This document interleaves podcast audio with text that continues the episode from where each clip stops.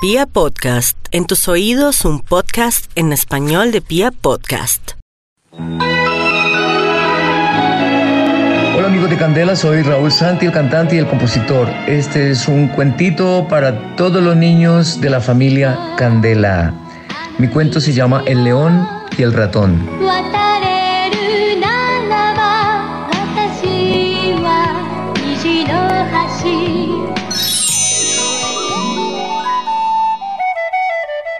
Luego de una dura jornada de caza, un león se echó a descansar debajo de un árbol. Cuando se estaba quedando dormido, unos ratones se pusieron a jugar a su alrededor. De pronto el más travieso le dio por esconderse entre la melena del león con tan mala suerte que lo despertó. Muy malhumorado, el león agarró al ratón entre sus garras. ¿Cómo te atreves a perturbar mi sueño, bicho miserable? Voy a darte tu merecido. Rugió, abriendo de par en par sus enormes mandíbulas, dispuesto a engullirse al ratoncito de un solo mordisco. No, por favor, no me mates, León. Yo no quería molestarte.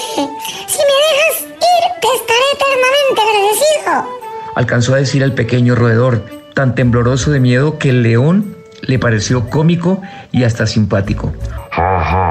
Se carcajeó de buena gana el león, Una pequeña cosa como tú ayudándome no me hagas reír.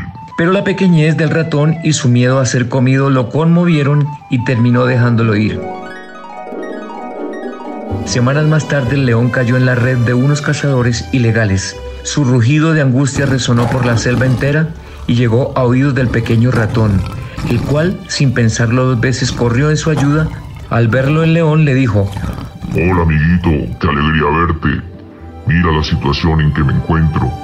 Pronto vendrán los cazadores y me matarán. No te preocupes, León. Tú me dejaste vivir y eso es algo que no se olvida. Apenas dijo esto, el ratoncito cortó con sus pequeños y afilados dientes el nudo de la red que apresaba al león y lo dejó libre. Amiguitos, este cuento tiene una enseñanza. El agradecimiento es una cosa buena que todos debemos poner en práctica, no importa qué tan grandes o pequeños seamos.